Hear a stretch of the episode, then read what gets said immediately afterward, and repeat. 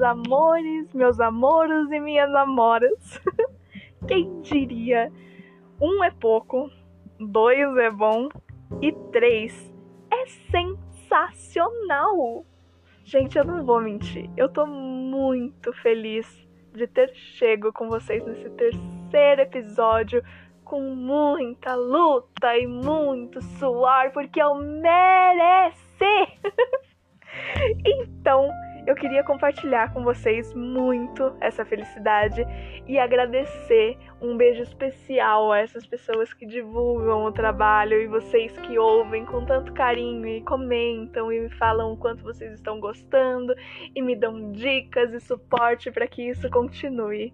Até porque, já diriam os saudosos vendedores ambulantes dos transportes públicos, poderia estar matando, poderia estar roubando mas eu estou aqui tentando propagar a arte por aí. e olha que hoje tem muita. Muita arte, muito conteúdo e tudo isso cabendo na ponta do seu nariz. a arte do nariz vermelho, ela vem da necessidade desde sempre e com muitas histórias de lona para contar. Existem lendas de todos os tipos, todos os tamanhos e muita aventura para justificar o nariz vermelho, o nosso corpo vermelho, branco e preto. Uma lenda que eu gosto particularmente, ela vem da Rússia. Na Rússia, a arte circense ela é muito bem vista e extremamente valorizada, mas também não é à toa, né? Até porque eles são considerados o berço da arte circense. No século XIX, existiu um movimento que era chamado de Skomorox, que era apresentações de dança, canto e música por aí. Eles eram nômades que iam de cidade a cidade fazendo essas apresentações. Lembra um pouquinho uma coisa do podcast anterior, não? Bom, deixa pra lá.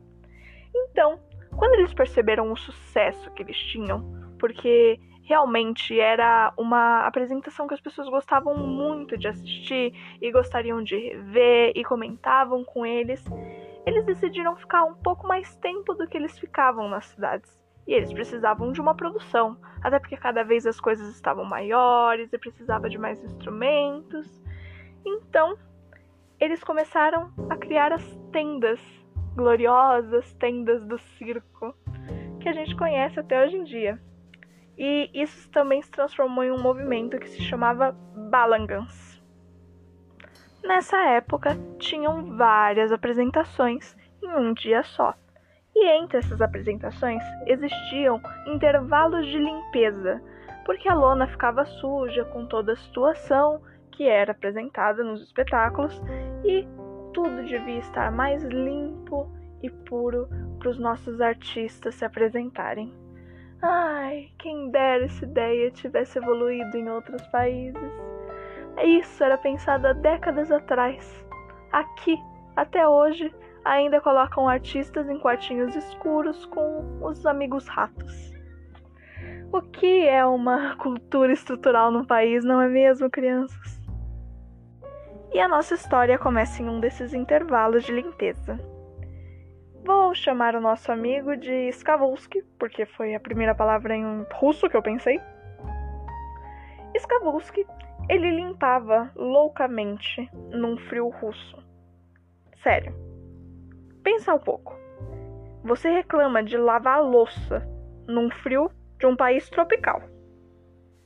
Imagina o sofrimento do coitado do Skavulski. Ele realmente passava por grandes perrengues. Então ele tomava um pouquinho de vodka para ver se esquentava durante os espetáculos. E como esse pouquinho não era bem pouquinho, ele ficava bem alterado e ele ficava com o rosto vermelho, em especial o seu grande nariz. Ele claramente não limpava direito. Ele caía da escada, tropeçava em seus pés, esquecia vassouras e tudo que você pode imaginar. E todos que viam, esperando por um outro espetáculo, esperando pelo intervalo do mesmo espetáculo dividido em duas partes, caíam nas gargalhadas. E assim, os donos de circo não eram nada bobos. Eles perceberam isso e viram um lucro que poderia se transformar num espetáculo. E esse espetáculo se tornou tão imenso que assim foi criado o primeiro palhaço com vida e um nariz vermelho. Mas isso é só uma lenda. Uma lenda de nariz.